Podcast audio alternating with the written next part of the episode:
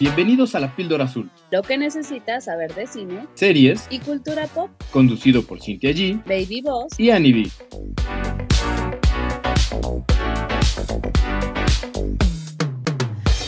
Bienvenidos a un nuevo episodio de La Píldora Azul. Yo soy Cintia G. Están conmigo Annie B. Baby Buzz. ¿Cómo los trata esta segunda mitad de semana? Hello, pues ya, este, ya se empieza a sentir el estrago, ya el cansancio cobra factura, pero fuera de eso todo bien, felices, forrando cuadernos. Sí, como decía el TikTok que mandaste de Always Tired. algo, algo así. Es que ya después de los 30, la verdad es que es como, como estado de ánimo de uno, ¿no? Ya como agotado, es permanente. En sobreviviendo todo el tiempo. Ándale. Modo Modo- survival. Exacto. Ay, qué triste. Espero que no estemos este, espantando a las, a las nuevas generaciones, los que sí les gustaron las tortugas ninja. No, bien, que sepan que se va a poner truculento, entonces gocen, vívanlo, váyanse de fiesta hasta las 5 de la mañana, porque todavía ahorita pueden sobrevivir eso. Allá a nuestra edad ya está más perro el asunto. Sí, no, esa idea de, ay, voy a hacer lo que yo quiero y voy a tener mi propio dinero y no le voy a, a- a dar santo y seña a nadie. Nah, es una mentira. Les No digo- bebés. O sea, me siento timada. Me hubiera gustado que alguien me dijera, o sea, se pone peor cada vez, ¿eh? No mejora, peor. Neta, me hubiera Sí. gustado que me dijera para no nacer. Ah. Órale. Por dos, por dos. Pero es cierto, güey. A mí cuando mis amigas recién embarazadas me preguntan, oye, ¿qué tal? Y yo, está horrible, está horrible, güey, está horrible. No te embaraces. No, sí, no, no lo tengan, desaprovechen la oportunidad, no lo hagan. Porque, o sea, todavía una de ellas me dijo, oye, nunca nadie me había dicho esto, qué honesta fuiste. Yo, güey, ¿cómo te voy a mentir? Si está del pepino, ¿cómo crees? No, y además es lo que iba con Cin, y eso que no es mamá, si no, imagínate. Exacto. Sí, soy mamá, tengo seis. No manches, nada que ver. Madre no es la que engendra, ¿ok? Es la es que madre educa. mul- multiespecie. Exacto. Mamadas. Iba a decir la que educa y no veo claro. No veo mucha educación. Y el problema es que hay, ban hay ya bandas, entonces ya este, estos gangs of Cuautlan 5 ya está muy complicado. Pero bueno, ha- hablando de bandas y de este eh, luchas, conflictos bélicos, sanguinarios y así, me llama mucho la atención el primer contenido que Annie nos trae porque sí tiene que ver, tiene que ver Con bandidos. un poco con lo que sucede en esta casa, fíjate. Sí tiene que ver, les voy a decir que me puse a ver la docuserie que está disponible en Star Plus, que se llama Pancho Villa, el Centauro del Norte. Y sí, es eso que yo estaba esperando y agradezco, agradezco la verdad. Voy a partir diciéndoles que me gustó mucho y les voy a explicar por qué. A ver, A mí, a mí en general me gusta mucho el tema de la historia, me gusta bastante, no te voy a decir que soy experta, pero sí soy apasionada. Me gusta saber qué pasó donde yo estaba parada, ah, pero hace 200, 300 años, ¿no? O sea, imagínate lo que sucedió en la Ciudadela hace un chorro, ¿no? Con la Mataron a escena muchos. trágica. Claro. Y, y, y entonces el día, de, el día de hoy tú te paras y está muy normal y muy tranquilo, pero hace chorrocientos años estaba pasando un matadero, ¿no? Entonces, a mí esas cosas sí se me hacen interesantes. O, por ejemplo, cuando yo veo una avenida, un, este, algún nombre de alguien, a mí sí me llega a dar la duda de, ¿y este quién es? ¿No? O sea, ya sé quién fue. ¿por qué le pusieron así a, a- a esta calle, por ejemplo? ¿Quién chincuetes era tal? Oiga, Lick, ¿y le gusta la geopolítica? ¿O no llegamos a ese punto? Ah, no, ahí sí ya, no, ya, ¿te calmas? No, o sea, ¿qué, qué extremo eres? no, pero ¿sabes? Exacto, ¿sabes qué? Más bien me gusta el chisme. Entonces, lo que pasa es que muchas veces la historia trae unos chismazos, hijos, pero chismazos. la historia es chisme, tal cual. Exacto, tal cual. Nada más déjeme hacer un paréntesis, porque ya, ya sentí como que se va a arrancar. va Échale, arrancar a con ver, el chisme. Eso dímelo. que, que dijo que cuando uno está parado y, y piensa 100 años, 200 años atrás y te das cuenta la magnitud de lo que estaba pasando, a mí me pasó y sí fue como así un, pues un golpe, un- una sensación muy, muy chida cuando fui a Austria y me llevó, tengo un primo que, que vive allá, que se dedica precisamente a, a turismo, a temas de turismo, y me llevó como a la una de la mañana a la plaza central, ¿no? De Austria. Entonces ya nos Mm, paramos ahí y está el palacio austriaco y pues ya nos empezó a explicar, "Ah, mira, esto así, bonito, está muy, muy padre y pues es aquello. Y me puso al centro, ¿no? Nos llevó al centro y me dice, ahí, ahí enfrente, donde está ese palco, ahí Hitler se aventó su famoso speech cuando Austria se une a, a Alemania y así es como empieza la Segunda Guerra Mundial. Y entonces fue como, ¡ah! no mames, ¿no?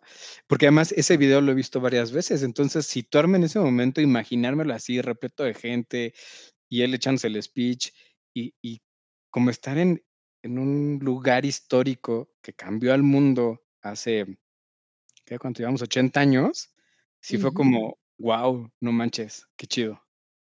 Es que está, está cañón. A veces no nos paramos a reflexionar ese tipo de cosas. Y entonces ya cuando, cuando lo haces es como de, ¿what?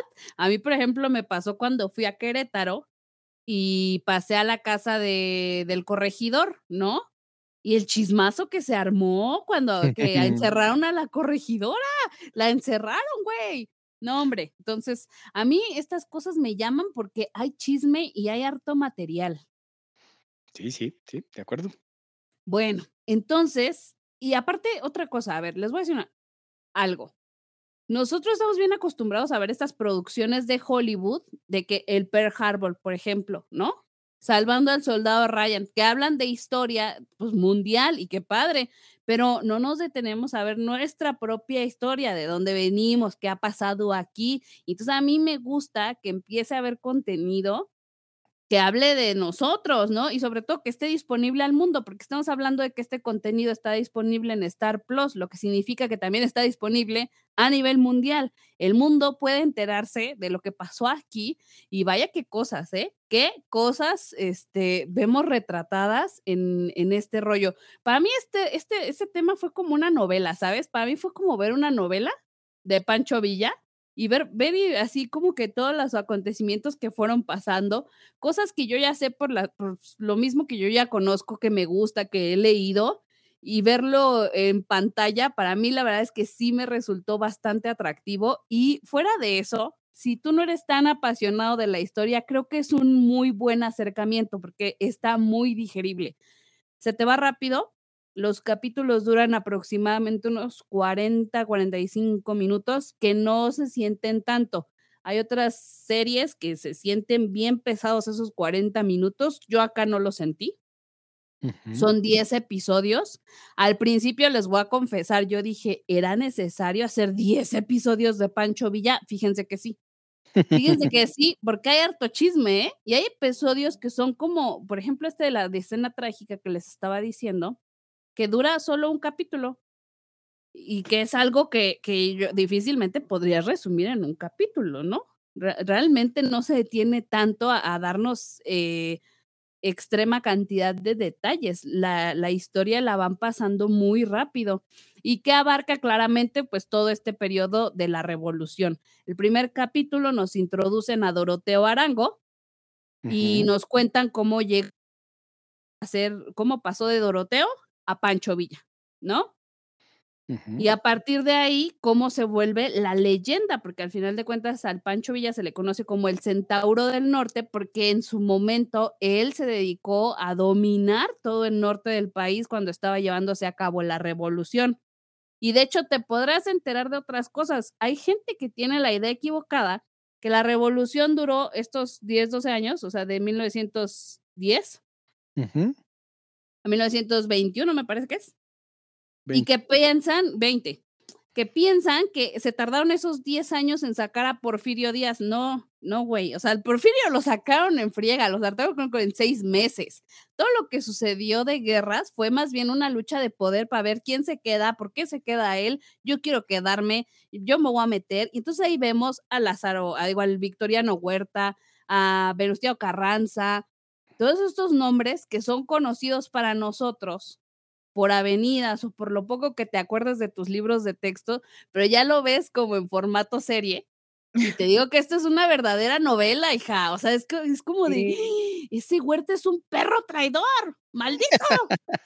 Sí, te iba a decir, yo sí conozco este, la delegación Álvaro Obregón, fíjate. Ándale, delegación Álvaro Obregón. Por ejemplo, por ejemplo. O la delegación Gustavo Amadero. También, por también. Venustiano. ajá, Venustiano Carranza. Oiga, que estaba aquí checando precisamente eh, las fechas, que para variar con, sobre todo con revoluciones e independencias, hay, hay muchos temas, ¿no? Porque el oficial, y no sé si esté sacado de los últimos libros de texto, mm. es que, que, van a, dar eh, todos rusos, o cómo se dicen, este, comunistas. Ándale, comunistas. Es que nosotros sí tuvimos buenos libros de texto, gracias a Dios. Sí, nos tocaron buenos libros. No, sí, sí estaban bien hechos. Pero, con choros, hijo. La historia de los niños héroes está inventada en Narnia, güey. No, a ver, la historia en México está inventada completamente. Eh, a ver, el nacionalismo fue un proyecto que generó Porfirio Díaz precisamente para la unidad del país. Si analizamos México, somos varios países hechos uno o varias, pues, varios grupos, hasta étnicos, ¿no? Entonces se crea esta historia, estos pues, relatos, leyendas, como nacionalismo. Y de hecho, mucha gente en Latinoamérica le llama mucho la atención eso en México. Por ejemplo, los colombianos. En Colombia no hay una historia eh, más allá de la conquista o de la colonia. Y les llama mucho la atención que en México sí, y esta unidad nacionalista que hay. Entonces, bueno, sí hay mucho, mucha leyenda. Y según esto, oficialmente terminó en 1917, pero según lo que tomemos como el final de la revolución, puede ser en el 17, en el 20 o hasta el 22. Así que, a según el autor. A según quien te cuenta la historia el chiste es. que es un relajerío, que les digo que por ahí hay varios datos interesantes. Por ejemplo, ah, bueno, nombres más bien. Eh, ¿Ustedes saben cómo se llama el aeropuerto internacional? ¿De la Ciudad de México? Ajá. Benito el aeropuerto, bueno, el, el, el, nuevo creo que es Felipe Ángeles, ¿no? Ajá, sí justamente Felipe Ángeles es uno de los personajes que vemos ahí porque era uno de las, de las personas que estaban ahí combatiendo junto a Pancho Villa. Por ejemplo, que, cosa que gente no conocía y aquí puedes ver un poquito de quién carambas fue el tal Felipe Ángeles, ¿no? Que le da nombre al aeropuerto. O la otra, ustedes saben la frase de Fierro, este... Fierro, pariente, ¿no? ¿Viene de aquí? Esa frase se dice, bueno, se le atribuye a, Fierro, justamente otro de los, este, de los que trabajaban con el, con el Villa, y que casi, casi que este era el, pues el ejecutor, mano. La verdad es que todos los negocios sucios de Villa era, pues encargue ese Fierro, porque ese Fierro, hagan de cuenta que no le tenía temor, pero ni al diablo. O sea, a ese, no, no hijo, no. Eh, traía los tanates del universo, ¿eh? Órale. Vemos a ese tipo de personajes de, a cual se le atribuye la frase de fierro parente. Por eso esa frase es tan popular al norte del país. Pero, ¿y qué significa? Pues nada, de que al final fierro pariente es como de échale, éntrale, ¿no? Entonces así igual el fierro pariente es porque el, fierro le entraba todo y ese era el que se encargaba de hacer todo. Ah, O otra de las cosas que también vemos aquí, ahí les voy a contar este detalle curioso. La calle de Madero la llamó, o sea, el, que le puso el nombre fue Francisco Villa. De pronto, ya después de todo el matadero y lo que tú gustes, dices, ¿saben qué? Mataron a mi amigo Madero. y esto, o sea, yo le voy a hacer homenaje, y se trepó en una escalerita y así por sus tanates en la esquina que está frente al Zara de Madero. em, creo que está también por ahí el Museo del Estanquillo. Y sí, ubico Bueno. perfecto el Sara. Esa esquina, esa esquina del Zara, tiene, de- ahí puso una placa donde el Francisco Villa por sus tanates dijo, esta calle se va a llamar Madero y me echo al que le quite el nombre. Y las calles han cambiado de nombre y tú dime quién se ha atrevido a cambiar el nombre de Madero. No, pues no. Nadie. Él, Nadie. él también fue el que echó balazos en la cantina La Ópera. Esa no me acuerdo. Según yo sí, y de hecho uno puede ir todavía a la cantina restaurante a comer y están los, los balazos en el techo. Mm, sí se ven los, los balazos, pero no me acuerdo si fue él o fue el Zapata. ¿Quién fue? A ver, ahorita lo investigamos. Ah, sí fue sigue. Villa, sí fue Villa, sí es cierto. Ok. Sí, hay varios, hay varios este episodios que vienen ahí retratados y que te digo que al final ves las intrigas entre que el, el Huerta y el Carranza y el y así, ya asado. Entonces, a mí la verdad me gustó bastante. Esta, la serie está bastante bien hecha, la fotografía creo que está muy, muy bien. O sea, sí se siente que estás viendo algo eh, de inicios de siglo. Incluso hubo detallitos que a mí me llamaron la atención como cuando vi la serie de Downtown Abbey, que de repente veías cómo iban entrando innovaciones, ¿no? Entonces, en Downtown, ah, de pronto vimos cuando entró la luz y cuando llegaron los carros y así. Lo mismo aquí, aquí de pronto vemos que, le- que les llegan con una motocicleta y que ahorita este, un submarino y un avión, ¿no? Y este tipo de cosas como innovando en, en el sentido de ataques, pero cómo, cómo fueron justamente metiendo estos grandes hitos, ¿no? En la historia mundial. Ahora Sí. también el madero, o sea, digo, el, el Villa estaba Ya. perro. Ha Sí. sido, ajá, No, no, de- termine. ahorita le, le echo yo. que, que fue, les voy a contar, quién se ha atrevido a invadir Estados Unidos en los últimos, 100 años. ¿sí?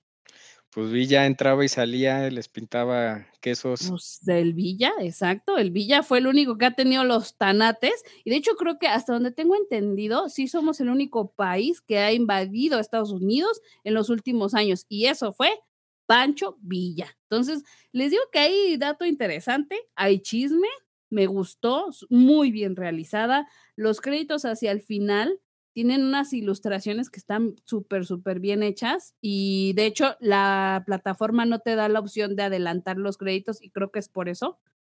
Ah. Eh, pero vale la pena que se los echen porque las, las ilustraciones están súper, súper bien hechas. En general, me gustó bastante esta serie. Me gusta que se hable de México.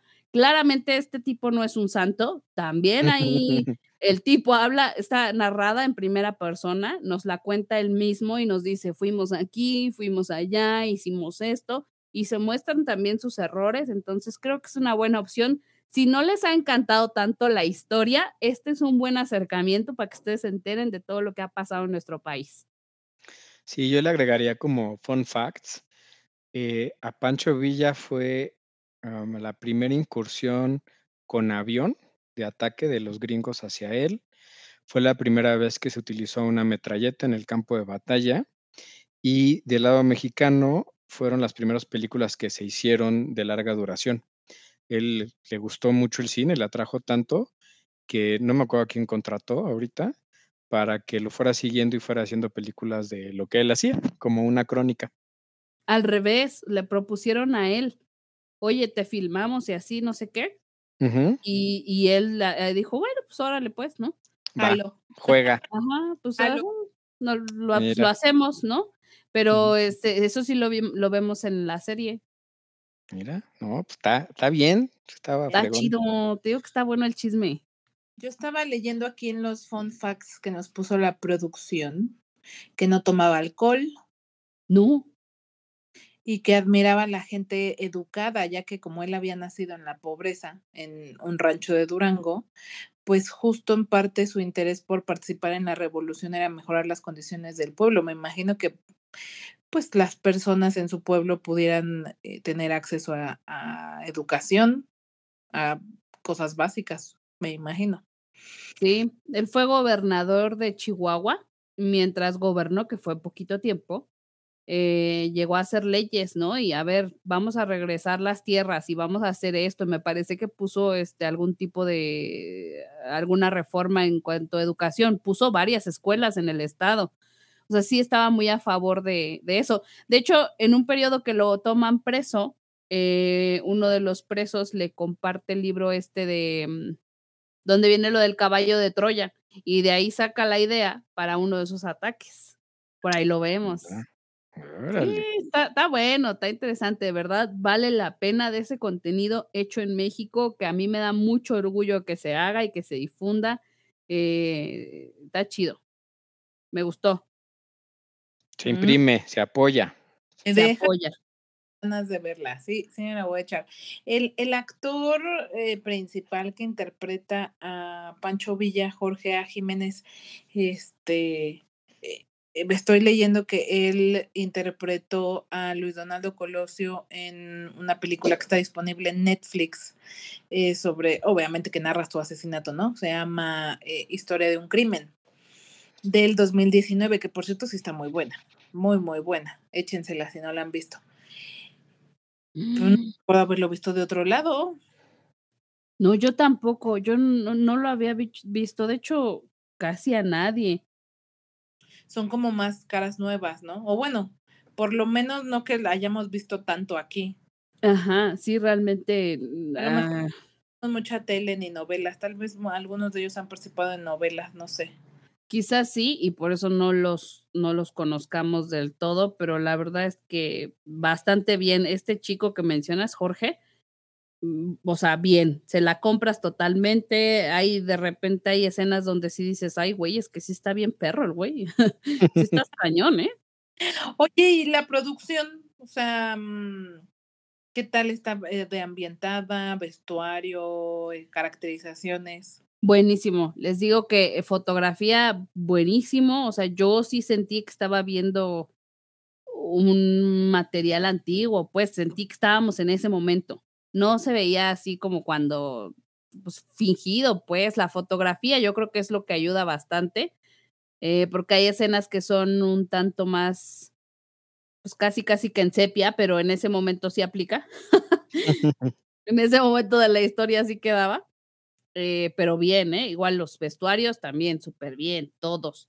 Se ven humildes, también se ve que están en batallas y se ven madreados, ¿eh? No creas que como un rasguño como en las películas americanas, ¿no? O sea, una rasguñada en la cara y ya estamos. Nel, Nel. Hay unas escenas de guerra y, y sí está, ay, güey. Uy, conijo. Oye, y termina, bueno, en- entiendo que empieza cuando él escapa cuando- de su casa y termina cuando lo matan. Ajá, correcto. Ok. Cuando, Pues lo traicionan, ¿no? Al final de cuentas le lo traicionan gacho al pobre. Pues sí, el poder corrompe. Sí, porque este, este rollo está fuerte, ¿no? Como que yo, a mí en política no hay partidos, para mí son la misma gata pero revolcada. Y Sí. más bien se trata de ver quién, quién gana el poder, nada más es eso. Sí, se pelean entre los generales y, y los que tienen pues, poder en las armas. De hecho, también sería como la base de esto, todo esto que nos platicas, ese momento histórico, de cómo se crea y se funda el PRI. Ahí están sus bases. De hecho, por eso es partido de la revolución. sí, de hecho, sí. Pero bueno, pues así las cosas, caray. Está interesante y vale la pena. Para mi gusto, sí vale la pena, denle un chance. Me la Ok. voy. a- Ya está anotada en mi lista. Dale una oportunidad, amiga. Te digo que se pone buena la intriga. Si vas a Sí. decir, ese huerta maldito, desgraciado perro cochino. Sí, sí era bien perro el canijo. Ay, por eso no hay calles con su nombre. ¿O sea, hay calles? Sí. Bueno, entonces, Mm, creo que sí. por eso. Con el que no tiene calles aquí en Ciudad de México es justamente Pancho Villa. Nada más está la de División del Norte, pero no hay ninguna calle a su nombre. Órale. ¿Cómo que la de División del Norte? Es La, que él la era calle División del Norte está así nombrada en honor a la División del Norte, que era la que encabezaba. él era el general o coronel de la División del Norte. ¡Ah! O sea, me acaban de volar la cabeza así. Eso sí no me la sabía. Ah, oh, ¿Y por qué no tendrá calle aquí? Ay, pues porque no lo querían por humilde, la neta. O sea, porque este se les puso al, al tú por tú a todos. Y como era el pobre de pueblo, este, indito, ni, ni estudió, ni fuiste a la escuela, pues, o sea, sí lo, lo llegaban a hacer menos. Entonces yo creo que de ahí. Y luego al final, fíjate, lo matan porque lo traicionan y a los, creo que a los tres días se roban la cabeza, hija. La cabeza. Y la cabeza nunca apareció. Se dice que el cuerpo sin cabeza fue, lo trajeron aquí y está en el monumento a la revolución, donde están los restos de los revolucionarios. Se dice que está el cuerpito sin cabeza. Mira, este, sí está bueno. Oigan, les preguntaría ya nada más para finalizar, puro chisme. ¿Quién creen ustedes que realmente sí, dentro de toda la revolución, fue un héroe? O sea, héroe, héroe. Y no lo que Mm, nacionalismo, ¿no? Que ahorita hablábamos en, en las historias endulzadas y embellezadas de los libros de texto. Pues depende a qué, qué definas como héroe. ¿A quién le preguntes? No, pues sí. Es que, por ejemplo, Benito Juárez es el prócer, ¿no? De, Ay, no. de México y tiene sus cosas. También fue un dictador y se plantó en el poder. Por ahí se dice que pues, lo envenenaron para que soltara el, el poder. Hay quien dice que Porfirio también fue muy bueno a pesar de, de haberse quedado en el poder tantos años porque eh, modernizó México. Entonces depende desde dónde lo veas. Mm, no, Tal- yo creo que no hay héroes, amiga, la verdad. ¿No, le- ¿No te parece que este sea un héroe? Es creo que me este hace como Loki. ¿no? Como, como, es, pero se me hace como Loki, como un antihéroe. Pero tampoco villano. Sí, es como el más decente, creo. Sí. Estaba porque me da esa impresión, ¿no? Que dentro de todo, y obvio no es perfecto. Es que es que imagínense que como que estamos viendo a los Avengers mexicanos, Ándale. pues ninguno es un santo. Una, tal vez Spider-Man. y aquí no hay Spider-Man, pero No. vaya. Este. Pues sí, sí, sí. Que, que sí sería de los mejorcitos, aunque si me preguntan a mí, yo soy super team Porfi. O sea, lo tengo en mi corazón. Me cae tan bien el muchacho, pese a todo. O sea, lo, le perdono sus pecados. como esposa golpeada. no, bueno, pero igual, si me das a elegir entre Porfirio y Benito, mil veces Porfirio. Ay, no sé. Creo que Mm. cada, cada uno tiene su pro y su contra. O sea, la bronca con Porfirio es que súper clasista y, y marcó el clasismo en México a más no poder. Sí, Ya di- pero hubo muchos avances. Pues sí, Sí, sí, o sea, sí hubo muchos avances, pero pues vio solo por una clase o por casi por Bueno, casi no, por una clase. eh, el, avan- el, el, a- el avance de un país apa- im- ah, impacta a todos. Todos somos beneficiados en, men- en menor o mayor medida. Si estuviera mejor distribuido, obviamente, sería como mucho más justo para todas las clases, ¿no? Obvio, sí, claro. Hay una mejor forma de hacer las cosas, pero el progreso en nuestro país de esa época a todos nos benefició de una u otra forma. Te voy a es decir que- que ya, ya reconsideré mi respuesta y siento que el héroe sería el Maximiliano y ni es mexicano, chincueterías.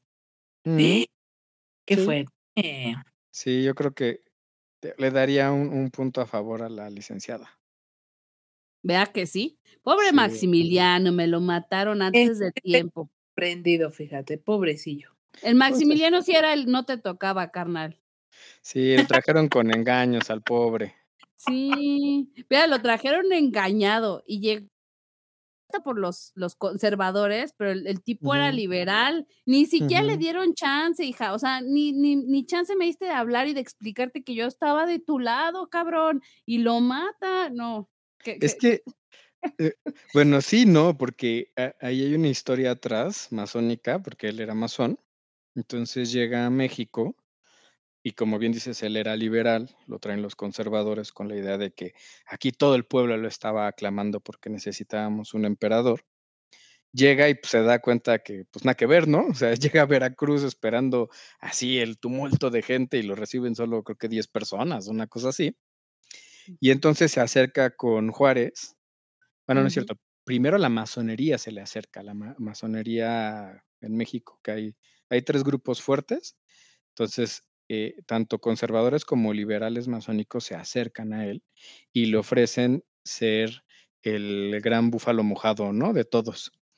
Y entonces él lo rechaza porque dice, no, pues yo soy extranjero. O sea, yo lo que quiero es que como liberal ustedes desarrollen eh, su propio gobierno, que se dice que eso fue uno de los grandes errores, que igual debió de haberlo aceptado y ya con el poder sí ayudar a, a esta transición. Y Pues entonces él dice, no, no, no, yo, yo no lo quiero. Y entonces ahí es donde se dividen también el apoyo. Y Juárez, si bien se inició en el rito escocés, él eh, fue de los fundadores o, o se unió o fortaleció el rito mexicano. Y se juntaron también ellos. Y ahí fue donde Maximiliano le dijo, ya ver, yo no vengo aquí a imponer, no vengo a desarrollar. Y Juárez le dijo, ni madres, tú te me vas, ¿no? Y por ahí se dice que pues lo exiliaron a Cuba, que le ayudaron a, a escapar por ser masón, que realmente pues no lo mataron en las Tres Cruces. Mm. Poco. ¿Qué? ¿A poco? Ah, sí, pues es, es parte del chisme histórico que hay. Es que hay mucho chisme. Eso suena como a que reemplazaron a Britney y, a- y así, y a Luis. Miguel. Es Pues que sí sí. hay mucho chisme porque sí depende quién te cuente la historia. Hay quien dice que, que sí lo mataron y dejaron ahí su cuerpecito expuesto y que había gente que hasta iba así con sus pañuelos y, y- y lo tocaba para tener la sangre del Matzi, ¿no? Y se lo quedaba ahí como recuerdo, como por, Como pero hay mucho chisme, ajá, sí, exacto, pero hay mucho, mucho este chisme y se dependerá del, del cronista que haya, que te cuente la historia. Sí, pues por ahí se dice que lo miden para ejecutarlo y al- hacen su catafalco y al día siguiente ya no cabe, ¿no? Le tuvieron que romper las piernas. Y es como, ah, chinga, ¿cómo creció de una noche a otra? Ah, caray, ¿qué pasó aquí? Es que sin hinchó. Es que les digo que está, está buena la historia de. No le quieren entrar porque no les está gustando el chisme lo suficiente, pero hay harto material. Ya estábamos a hacer story time. Yo, uy, story time de la vez que le cortaron las patas al, cadáver de Maximiliano, Del Maxi. mi Maxi querido. Ah, muy bien, pues me gusta. me- ¿Sabes qué? Eh, Nos hace falta una mm, reunión de tragos coquetos e historia mexicana. y Yo chisme que, histórico. que nos veamos, lo hagamos. Estoy súper dentro, estoy súper dentro, amigos. o sea, te- me, me diste mil años de vida, hija. Sí, sentí como, así como, ¡fua! este, te recargaste cañón. Cañón. En vez de estar jugando alguien de aquí, mejor contamos chismes históricos. Exacto. A ver quién trae, miren, los, los voy a retar. A ver quién llega con el chisme más chingón de la noche. Ay, amigos, tengo varios. No, hombre, ya. Pongan fecha. Estoy súper dentro. Va. Muy bien, pues ahí lo tienen. Ahora sí, le toca a Lick con esas películas truculentas que tampoco veo, ni voy a ver nunca jamás. Pero que a él, que a él y a la Lady Boss le encanta. Sí, pues más a Lady Boss yo voy por ustedes y por acompañarla, porque si bien le, le he ido encontrando el, el gusto y el análisis pseudomamador técnico de las películas, pues a mí no me atraen. O sea, no me, antes no me gustaba asustarme, ya lo he dicho, sí tenía pesadillas, y ahora no me asustan. O sea, me la paso así súper tranqui, súper chill. Pero bueno, todo Ay, sea por ustedes. hablando de asustarse y chisme, les tengo uno buenísimo. A ver. El otro día estábamos, este, el señor y yo ya en la noche a punto de dormir, a todo oscuro. Y No sé qué estábamos hablando de, de paranormal y me dio miedo. Y, favor, ya me dio miedo, ¿no? Y la cita de chequé mi cuarto y nada. Y entonces la peor parte vino que el señor me, me estábamos hablando de, de mm, la cremación, no me acuerdo por qué, de cremación. Y me dice, oye, ¿sabías que hay cuerpos que cuando los están quemando gritan y yo, cállate los ojos? Pinche. Ya o sea, eso me dio para estar despierta media hora más, contemplando el abismo, a ver si parecía un muerto o algo. aterrada, aterrada. O sea, es que sí, no puedo, no puedo. O sea, ¿cómo se le ocurre decirme a las 12 de la noche que los cuerpos gritan? Obviamente, sí están muertos, pues, no que, no que sea un accidente que esté vivo, no, sí están muertos, pues. ¿Cómo se le ocurre? Y también sabes que se mueven cuando están Ajá. en las planchas. cállate, cállate, cállate. No feo. Ay, Bueno, te vamos a cambiar la perspectiva y te vamos a decir que ahora los cuerpos ya se pueden compostar, porque ya nos dimos cuenta que enterrar a la gente no cabe y quemarla no es, eh, o sea, es cero no ecológico. Eh, Sí, pues sí, ya estamos yéndonos al traste. Entonces, ahora ya los cuerpos los puedes compostar y ya un mes después te entregan tu tierrita de, de muerto y pues ya tú plantas un arbolito o lo que tú gustes hacer con tu tierra. Compostas un cuerpo, Sí, pero ¿cómo? Los meten así como a pues unas cajotas de tierra y así a descomponerse naturalmente. Sí, o te los entregan con un árbol y lo entierras y estás como posición fetal. Adiós. Adiós. Ujú, ¿En Y te compostas, eh, ajá, ya no, ya no haces nada de Ay, cremación. estaba muy pro. Anoche no podía dormir pensando de qué iban a hacer de mi pobre cuerpecito porque no quiero gritar cuando ya es que se sienten en el infierno y regresan. ¡Ah! Exacto. Le voy a, voy a dejar en mi testamento. A mí me compostan a la chingada. Exacto. Que te Amén. metan tierra en la boca para que no grites. Algo, algo. Que me corten cuerdas bucales antes de que me metan a cremar una cosa. así, yo Un cuernito, pide, pide un cuernito, pide algo así, porque si no, quién sabe qué te van a meter luego. Ay, caray. Este, Dios mío, Pero haz tu plan, haz tu plan, así como yo ya les conté que quiero que hagan conmigo, igual, o sea, cuéntanos tú qué quieres que hagamos y, y No, tus pues deseos son órdenes, a, a la chingada, compostar. compostar. Y un cuernito en la boca. Está bien. Muy bien. Bueno, entonces, ahora sí, volvamos a háblame. Talk to me, háblame. Pues esta película trata de un grupo, pues que de adolescentes, sí, que están en el, en el Bachelor y están haciendo videos virales sobre una mano que supuestamente es de un, am, como un medium, una cosa así, alguien que se contactaba con los muertos, se murió, le cortan la mano, se la enyesan y entonces si tú tomas la mano y haces, dices estas palabras, talk to me, se te aparece un muerto, un muerto que esté por ahí cerca y le estás dando Mm. permiso que te hable y entonces te habla.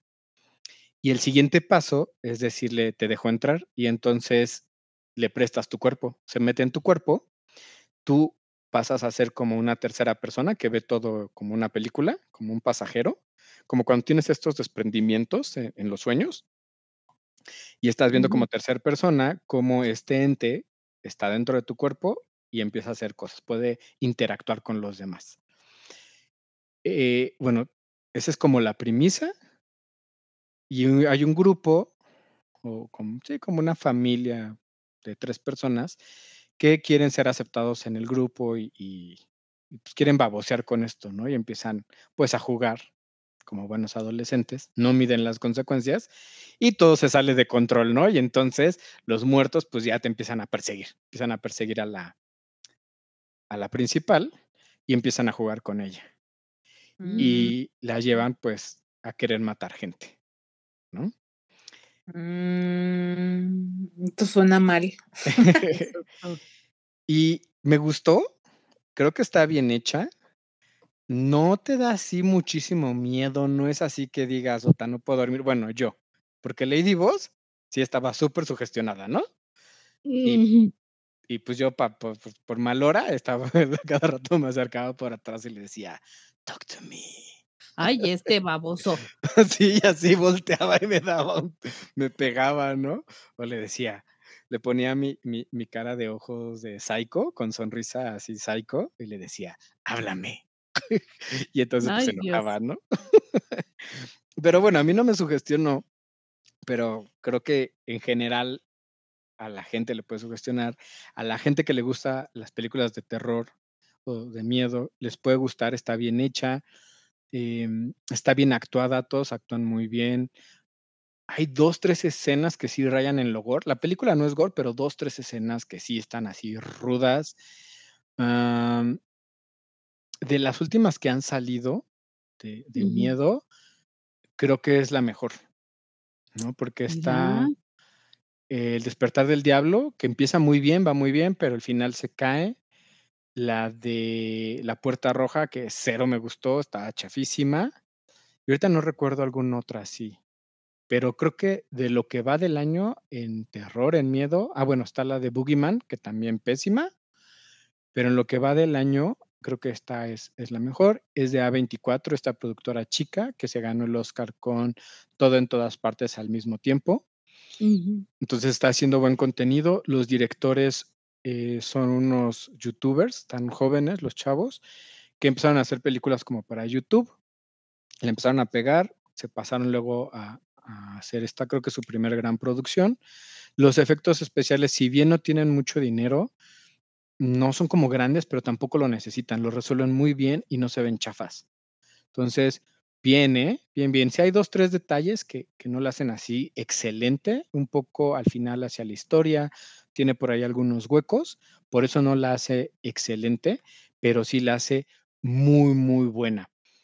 Y hay una, una actriz que se llama Zoe Terakes, o Terakes, no sé cómo se pronuncia, que eh, es australiano y es un actor transgénero que eh, se le está llamando para las siguientes películas de Marvel, si finalmente sí lo contratan, va a ser el primer actor transgénero en la industria de Marvel, en el grupo de Marvel. Y todos los demás de esta película, bien, ¿eh? hay unos cambios cuando se les meten los, los entes, eh, sí se nota la diferencia en la actuación y dices, ay, o sea, porque eso ayuda mucho a, que sí digas, ay, está, cañón, ¿no? Está Sophie Wilde, que es mía, la, protagonista, lo hace bien, muy, muy bien. Y sí te mantiene en tensión, eh, sí, si hay jumpscares, sí hay momentos en que dices, ¡ay, qué feo está esto! ¿No? Sí, me tocó ver dos, tres personas que se salieran del cine. después regresaron, pero sí hubo varios gritos, o sea, bien, está, está recomendable. Ahora, si verla en el cine o verla en casa, aquí hay una disyuntiva y lo platicaba con, con Lady Boss, porque en el cine están padres los efectos y el sonido y toda esta parte técnica sí está padre, ¿no? Pero finalmente le baja la sugestión porque ves personas y gritan y volteas y ves y, al final te apagan, te, prenden la luz y demás, ¿no? Entonces, si, si, te gustan los efectos especiales o quieres disfrutar los efectos especiales, creo que debes ir al cine. Pero si lo que quieres es que te asuste, que te sugestiones, definitivamente te tienes que esperar a rentarla en casa, verla a oscuras y solo, o con, tu, con una persona más y ya, porque eso sí va a hacer que te sugestiones, te espantes y no puedas dormir bien. Ay, no, qué infarto. plan. o tu mejor amiga, ya me imagino, la, o sea, Lani y yo, vamos a rentarla, la vemos en tu casa y luego ya no podemos dormir. Exacto. y vivimos aterradas. No. pero, es que sí conozco gente porque luego, luego en cuanto salí, así nada más dije recomiendo, no recomiendo en, mis estados. Yo hubo conocidos que me dijeron, me va a asustar. Le dije, a ver, ¿te quieres asustar? Que sí, sí me quiero asustar. O sea, hay gente que sí busca asustarse. ¿Qué juntas, hijo? Pura gente rara, de veras. que, que otra anécdota es que Lady Boss le emperra, así, le emperra que yo me duermo en tres segundos, ¿no? Entonces, literal, me siento en la cama, pongo la cabeza en la almohada y ya puedo estar roncando. Entonces, ya van varias veces que ya no puedo dormir y que yo me duermo así en tres segundos, ¿no? Y entonces le, enoja, así como, ay, ¿por qué tú te duermes tan rápido y a mí me da insomnio? Sí. Y ahora con, con ella. Y con esta película, pues más, ¿no? Porque ella estaba así toda miedosa y como que sí le estaba costando trabajo. Bueno, llegamos del, cine a ver How Met Your Mother, un, un episodio como para que se relajara y pensara en otra cosa y no se, se sugestionara. Pero aún así, al dormirnos, pues así como que, no, a ver, este, no, no te duermas tan rápido, este, aguántame. Y yo, los tres segundos, me morí. Y así como, perro maldito, ¿por qué te mueres? Y yo aquí con miedo. Te estoy odiando a nombre de Lady Boss, la verdad. Yo nada más les quiero decir una cosa. A mí me requete enchila que me espanten. Entonces, quien sea que me conozca, híjole, prohibidísimo espantarme porque yo sí soy de las que tira putazo. Entonces, a mí me espantan y yo no voy a investigar si es amigo o enemigo. Yo voy a tirar a matar. Yo me voy a defender, voy a buscar mi supervivencia. Entonces, avisados están que si me espantan les voy a tirar un fregadazo y ya después me voy a enterar quién fue. Ok. Y bueno, para platicarles más de, de esta película, cuestiones técnicas, los directores son los hermanos Filippo, Danny y Michael. Eh, la productora es Samantha. Oh. ¿Eh? Filippo. Pues por eso. O sea, Es lo mismo, pero más barato. La, la productora es Samantha Jennings y en presupuesto costó 4 o cinco- 4.5 millones y llevan recaudados 46.5. Entonces ya es un éxito para ellos, súper éxito. De hecho estaba leyendo en los fun facts que ellos son dos youtubers famosos de Australia cuyo contenido es una mezcla entre humor y terror, o sea que el género no les es este pues ajeno, pues. Que por cierto, eh, no, no necesariamente es de buen gusto, pues. O, o dependerá de quién, quién, quién esté opinando al respecto. Sí, depende, porque aquí hay dos, tres escenas así, de ese tipo, y si te gusta el humor ácido y negro, yo creo que te, te vas a reír, si no, vas a decir como, ay, se pasaron, ¿no? Y bueno, obviamente es un film de bajo presupuesto, pero que tras el, a- el soporte de la distribución de Universal Pictures, que, la, que, que es quien la distribuye en Estados Unidos, ah, no, en A- A24, perdón. A24 es la que tiene, los derechos de distribución en Estados Unidos, pues le ha ido muy bien, o sea que es un éxito para la distribuidora, le apostó y ganó, porque recaudar ¿qué? treinta y tantos, ¿no? 36.5 millones. contra cuatro, pues está bien, está muy bien, ¿no? Sí, y en Rotten tenemos que la crítica le da el 95 y la audiencia 82. Yo le Fíjate. daría hasta 90, ¿eh? Sí le daría un poquito más. Que anyways, 82 es bastante, bastante bueno. Yo les voy a decir que A24 me parece que es una casa productora que está cañona, o sea, ya chiquita ya no es, ¿eh? ya empieza a ser de bastante renombre y sobre todo ya yo la empiezo a sentir como garantía. Hay cosas que, que son medio truculentas porque les gusta tratar temas como. Fuertezones y medio triquis, ¿no? Y lo hemos visto en, en el tipo de contenidos que hacen. Pero si a ti te gusta y le entras, creo que de verdad, para mí ya empiezan a ser garantía. Sí, Total. sí, presentan cosas nuevas en general. Y bueno, tenemos que eh, su estreno fue en el Festival de Cine de Sundance, este 2023. Por ahí en Kuwait no la quieren presentar o está prohibida por presentar una actriz trans- transgénero, como les comentaba. Fíjate, tú que traes una súper recomendación para los que les gusta el género de terror y yo voy a cerrar las, los reviews de hoy con una pésima recomendación.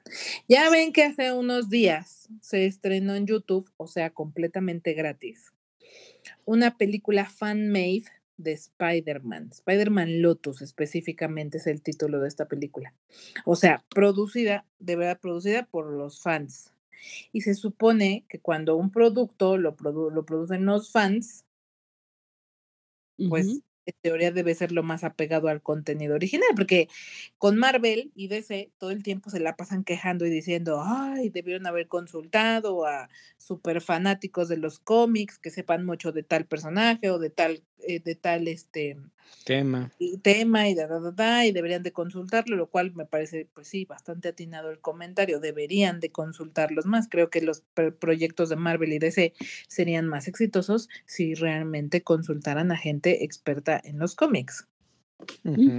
Entonces, en este caso, tú dirás, bueno, la hicieron los fans, debe estar buenísima, buenísima, ¿no? Ujú. Y oh my God, oh my God. O sea, My- my qué cosa tan, co o sea, no sé qué vi, no sé qué vi. Plano. Sí, o sea, yo también eh, le, le- terminé decidi- decidiendo verla porque vi mucha división en redes. Habría quien decía que era una porquería y había quien decía que era una carta de amor a Spider-Man. Y dije, no me voy a quedar con la duda porque soy chismosa, como la Ani dice. Dije, aquí voy a tomar mi propia postura. Y mi postura es, es un bodrio. Una porquería, porque no pasa absolutamente nada. Es como ver un capítulo largo de La Rosa de Guadalupe o de, como dice el dicho, No. de veras, no pasa nada. O sea, se las voy a contar porque la verdad no, no la vean, güey. O sea, nadie que esté escuchando esto debe verla. Resulta que empieza prácticamente en que se muere y no siquiera lo muestran.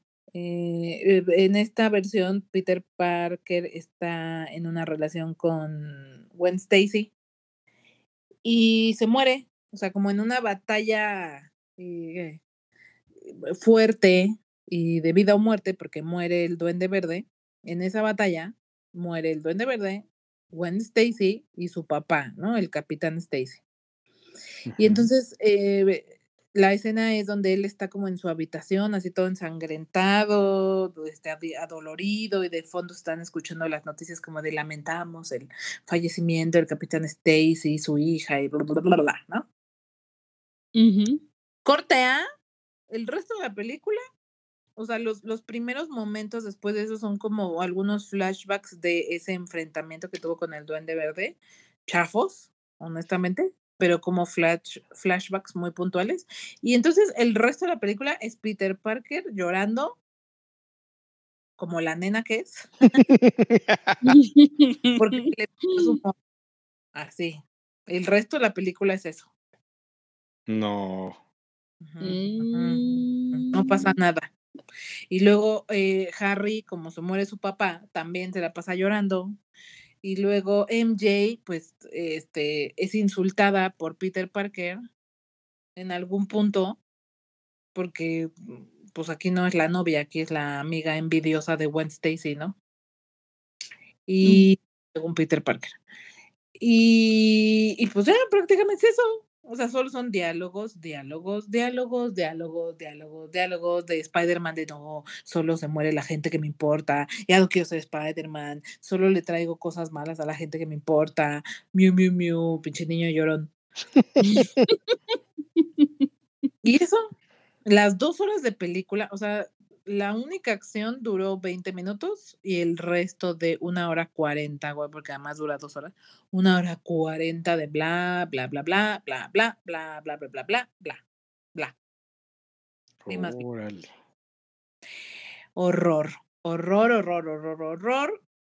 Creo entender por qué los fans de Spider-Man dicen que es como una carta de amor al personaje, porque al final no apela tanto esta historia a la acción, obviamente, sino del personaje, ¿no? A lo que hay detrás de la psique y, y- y, pues el, la descripción eh, emocional y racional de ese personaje. Creo que si lo ves desde ese punto de vista y para quienes conocen des- de inicio a fin el cómic de Spider-Man, creo que por eso la consideran así, pero para alguien terrenal que solo conocemos lo que hemos visto a través del universo cinematográfico o la serie de los 90, Ujú. pues no, o sea, no, qué Pues horror. no. Es un producto súper aburrido, o sea, ya viéndolo como un producto cinematográfico, es aburrida, no sucede nada, nada. Eh, y a ver, no entendí por qué un superfan sí le podría parecer una oda a Spider-Man. Pues porque creo que se adentra mucho en la psicología del personaje. Ok. ¿A que es un niño llorón? Pues esta disyuntiva de que quiere de, de todo, o sea, lo, lo, que hay detrás de todo poder conlleva una gran responsabilidad de eso. O sea, no que digan esa frase tal cual, pero lo que eso significa para Spider-Man, para Peter Parker. Ok. No, no, no me gusta. Y las actuaciones, pues bueno, no sé si las, las, personas son actores profesionales o son los amigos del director o cómo estuvo, pero bastante, creo que la mejor fue MJ, creo que es la que más me gustó. Y en términos de efectos especiales, creo que lo que más podría destacar y sí me, me o sea, para una producción super low budget, porque entiendo que solo se invirtieron 25 mil dólares en esto, eh, eh, algunas secuencias en las que él se eh, va de edificio en edificio con las telarañas. Uh -huh. Se columpia, se colum, ¿sí? Se columpia, uh -huh. ¿no? Columpia, sí. Columpia. Eh, pues sí se ven bien, la verdad es que se ven bastante, bastante bien para hacer una producción fan-made. O sea, creo que eso me gustó, lo hicieron muy bien, pero eso son, no sé, un minuto en las dos horas de película. Resumen, no la vean, ¿no? Aplica lo que, lo que yo siempre les digo, es que no le den más views, por favor, castíguenlos con el látigo de su desprecio porque esto no debe de repetirse, por favor y muchas gracias. es dibujos animados, ¿verdad? No, hijo. No, Ah, chinga. Ando perdido entonces. no, hay unos actores ahí bien pedorrines, loques. Órale. Ni si- no sé si siquiera son actores, a lo mejor son los amigos del director, sabrá Dios. Este, pero chafo, chafos. A mí, te digo, al final como producto cinematográfico de alguien que no es fan del personaje, no, mal, mal, mal, mal, mal. Por eso se la están acabando. O sea, ahora entiendo a todos los que la están des- destruyendo y estoy totalmente de acuerdo. O sea, cero vale la pena. No debería de existir. Ahora sí como los memes de aquí no pasó nada, esto no existe. Sasquatch. Y ahora pasando a su sección de Pildo News en esta afamada subsección próximos estrenos, ¿qué tenemos esta semana? Pues tenemos la película de Gran Turismo de jugador a corredor que está inspirada en hechos reales. Se ve buena, yo la, la quiero ver. Sí, se ve. Sí, sí, estoy adentro. Estamos dentro. Entonces, se ve, se ve bien con este Orlando Bloom que ya se ve con sus años encima. Luego tenemos esta otra película de Hijos de Perra, que tengo tantas ganas de verla en español y además en inglés, que los trailers me han matado. Está, se me hace que, que va a estar buenísima. Creo que es como este tipo de películas de El oso drogado, pero mejor, más mejor. Y tenemos otra película que se llama Contrarreloj y otra película de, de este cine coreano que se ha puesto de moda, aunque aquí siguen a una banda que se llama NCT 127 First Tour Seoul New City El Origen. Y entonces es el concierto, ¿no? Pueden verla en e- en el cine. No conozco este grupo, por supuesto, no soy target. Entonces, si alguien lleva a sus hijos o le gusta, por ahí platíquenos de qué va. Y ahora sí, Lick, le toca a usted. Oiga, nada más espérate, porque yo quiero mencionar, ahorita que estábamos hablando del ter- de terror, se me olvidó decir que ya está en cines, para este momento ya está en cines la de Drácula, el último viaje, o una cosa así. Mar de Sangre. Ándale, gracias. Eh, y que Memito Panquecito del Toro dijo que estaba re buena.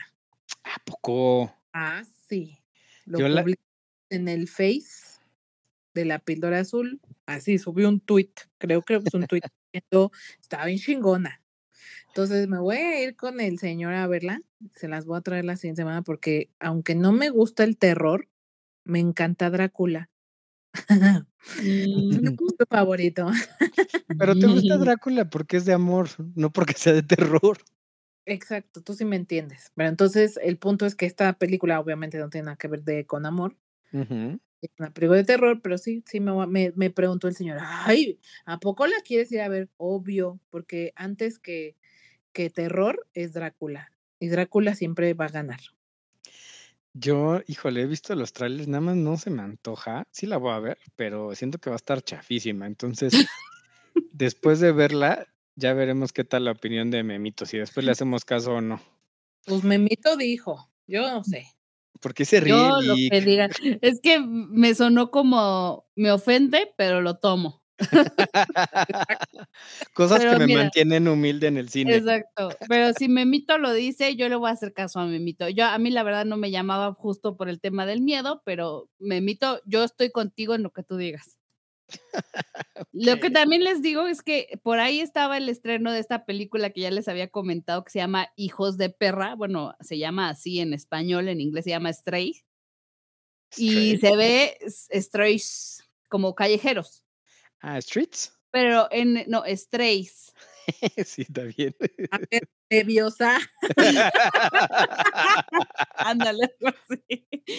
Pero este, en inglés el doblaje lo hacen Will Ferrell y Jamie Foxx. En español, la verdad es que no sé quién está encargado, pero el tráiler se veía de No te pases. Esa película sí es totalmente de adultos.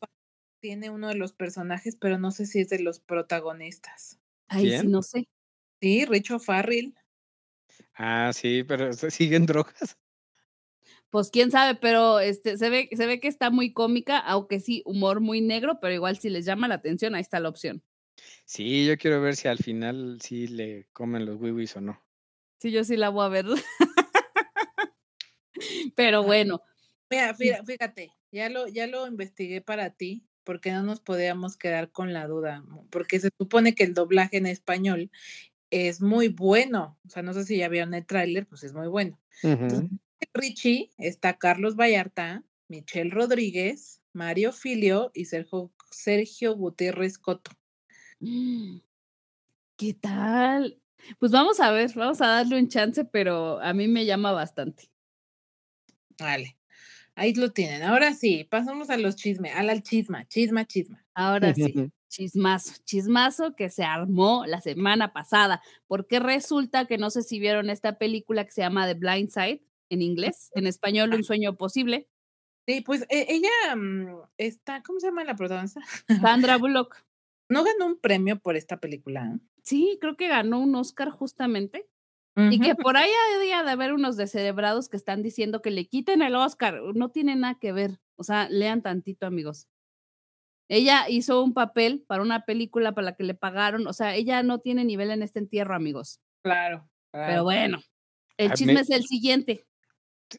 Sí, está bien, a ver, Resulta dele porque que, resulta que Michael Orr, eh, que es el chico en el que está basado esta película, Mm, sale a decir que, ¿saben qué? Me, me usaron, me, me, me, me explotaron, usaron mi imagen me hicieron menos, ni me dieron nada porque mi familia recibió harto varo y a mí ni un peso me dieron. Así salió él a decir y a quejotearse y que iba a empezar un proceso legal contra la familia em, porque supuestamente él no recibió nada y esta familia está sacando dinero a diestra y siniestra de esta película, ¿no? Pero. Toda historia tiene dos caras, toda moneda tiene dos caras. Luego sale la familia y sale Sean Tu Tuhoy, o no sé cómo se pronuncia, Sepa. lo vamos a dejar como el papá de la familia.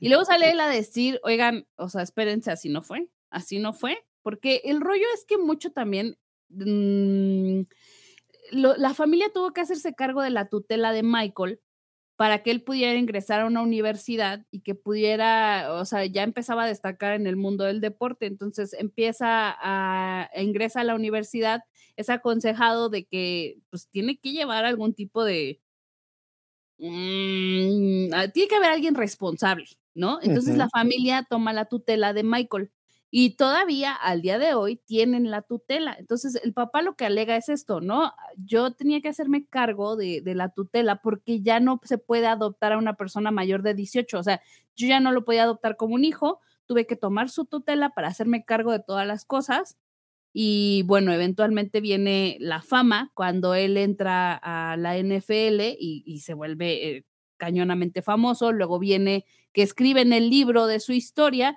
y basado en el libro se hace la película. Entonces, lo que Michael alega es que no le han dado un solo peso y el papá dice, no, espérame, o sea, sí tomamos la tutela y si me hubieras dicho que ya no querías que manejara este rollo, pues, o sea, me hubiera sacado de onda, pero pues te lo firmo, ¿no? Te hubiera yo firmado. Y también dice, güey, no es cierto que no le dimos nada, nos dividimos un varo y a todos nos tocó dinero y a este güey le tocaron sus 14 mil dolaritos o no sé cuánto fue, ¿no? Entonces es que ha habido chismerrerío por todos lados y, y total que mira, para saber la versión cierta o no, pues solo ellos. Nomás Dios conoce la respuesta porque los dos están alegando por, por, por aquí, por allá. Y uno que está desde afuera, pues no tienes idea cuál es la, la realidad, la verdad. Oiga, ¿y qué edad tiene este, este personaje? Tiene, creo que tiene 37, o sea, ya, ya está incluso hasta retirado. Él jugó para los, los cuervos, si no me equivoco. Y es que a mí me surgió esa duda, si la película la hicieron cuando él ya era adulto, por lo que entiendo, ¿por qué tenía un tutor? Sí, él ya era incluso famoso. No sé cómo se manejan las tutelas en Estados Unidos, porque ya ves que también Britney, ya siendo adulta, ya independiente, creo que hasta casada todavía, su papá seguía teniendo la tutela.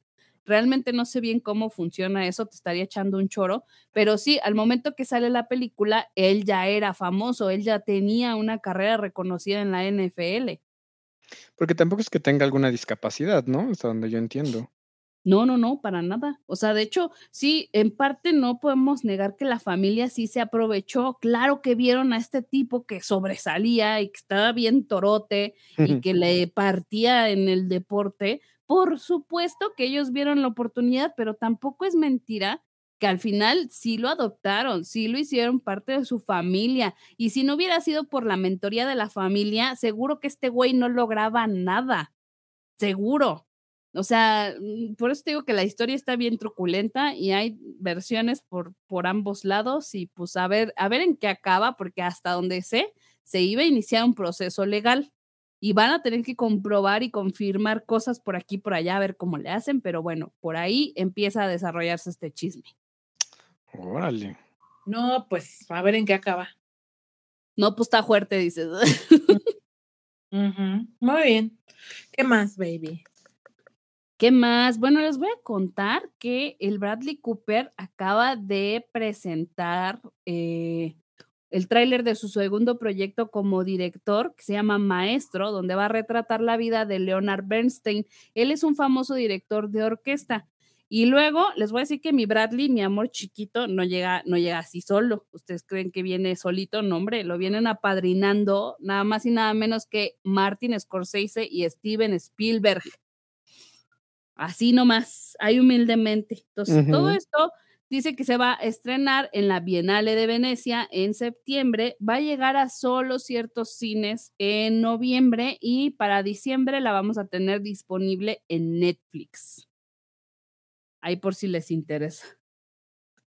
Fíjate, esta suena bien, suena bastante bien. Suena, sí, suena que la voy a ver, por supuesto que sí. Exacto, me parece muy bien. ¿Y ustedes tienen noticias, amigos? ¿Tienen algo que contar? Pues precisamente eh, les hablaba de Háblame y pues ha sido tal el éxito, como bien mencionábamos, que ya se está preparando una precuela, lo cual me agrada. Sí, sí quiero que salga. Sí, sí quiero, dice. sí, por favor. Pues es que te dejan con el chisme y entonces, pues, ¿de dónde viene la mano? ¿Quién es el, el medium y demás. Oigan, yo les tengo dos chismes de Disney.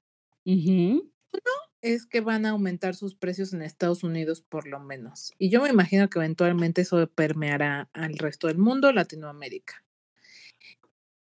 Eh, y dos, que debido a todo, yo me imagino que en parte tiene que ver la huelga de escritores y actores, eh, eh, justamente por ahí se ha filtrado información de que tanto Disney como Star Plus van a lanzar las películas sin doblaje en español latino.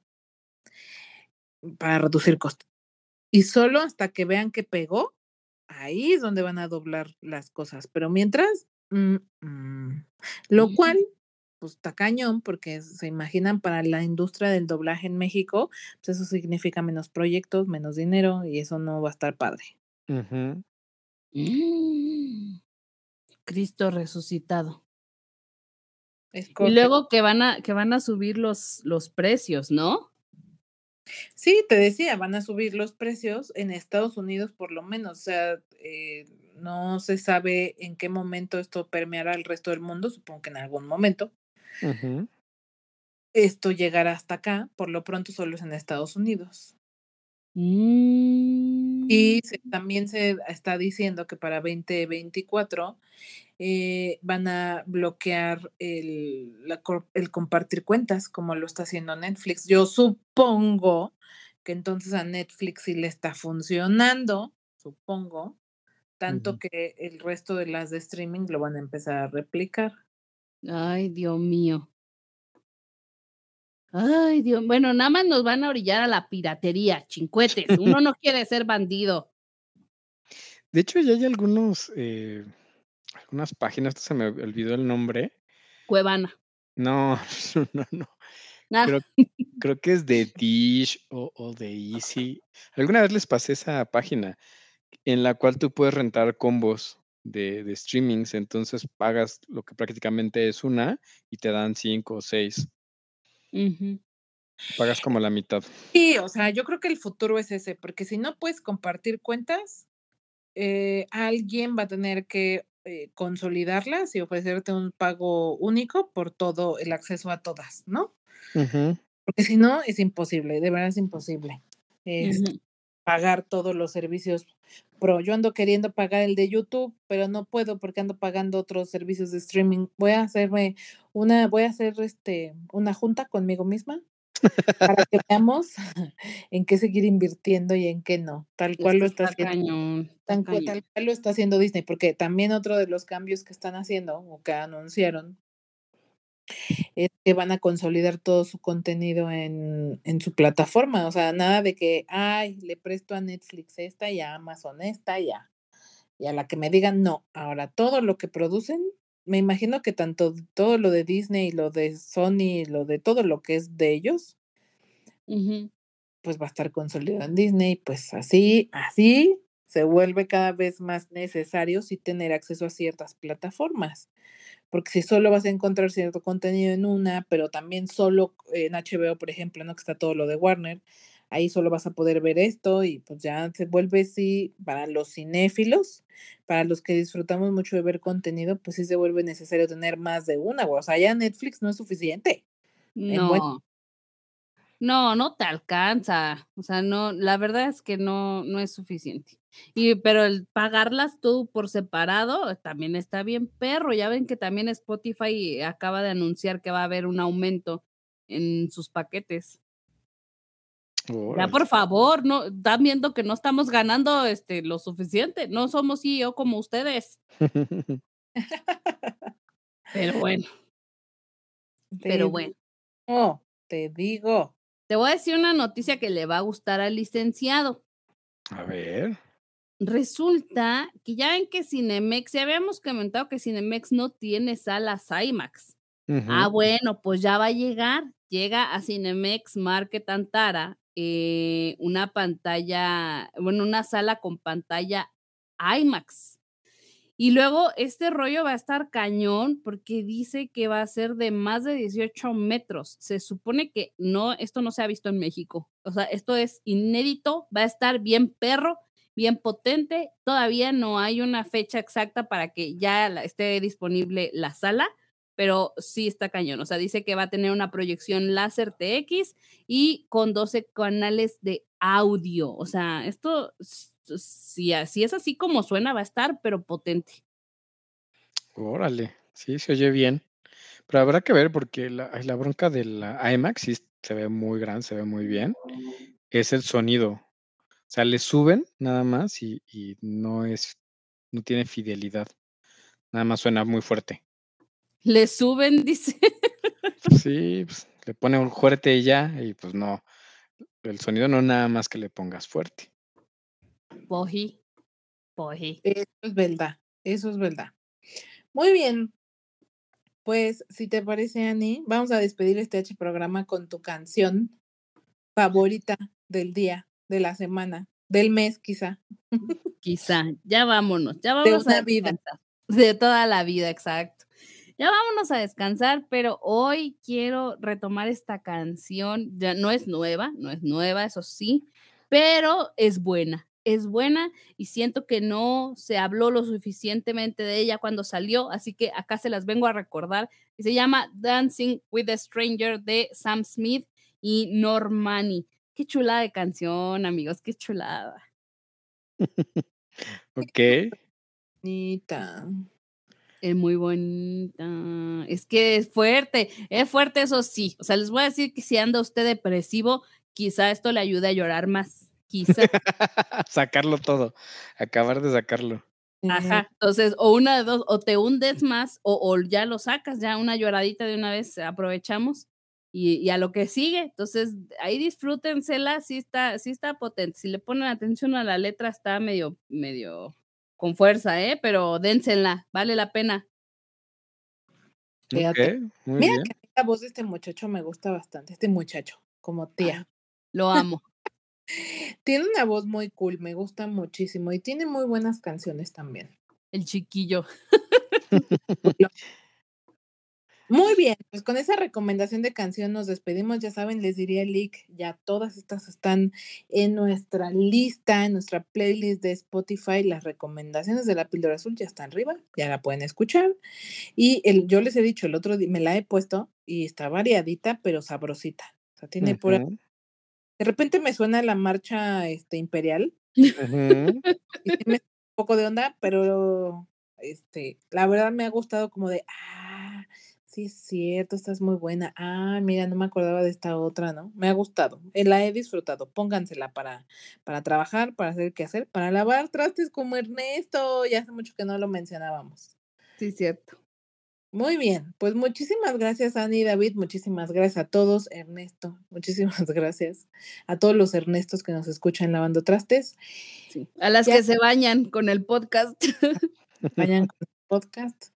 Muchísimas gracias a todos, como siempre, por ser fieles a este programa. No puedo despedirme sin antes recordarles que nos sigan en nuestras redes sociales, nos comenten, compartan. Ahí vaya, ahí hay mucho más chisme, mucho, mucho más chisme de esto que hemos estado hablando. Así es que síganos en La Píldora Azul con una entre Píldora y Azul en Facebook e Instagram. Muchas gracias. Bonito fin de semana y nos vemos en el siguiente para hablar de Blue Beetle. Blue Beetle. ¡Uh! Los, los veo de azul, bebés. Quiero sus fotos vestidos de azul. Sí. Muy bien. Bye. Keep it real.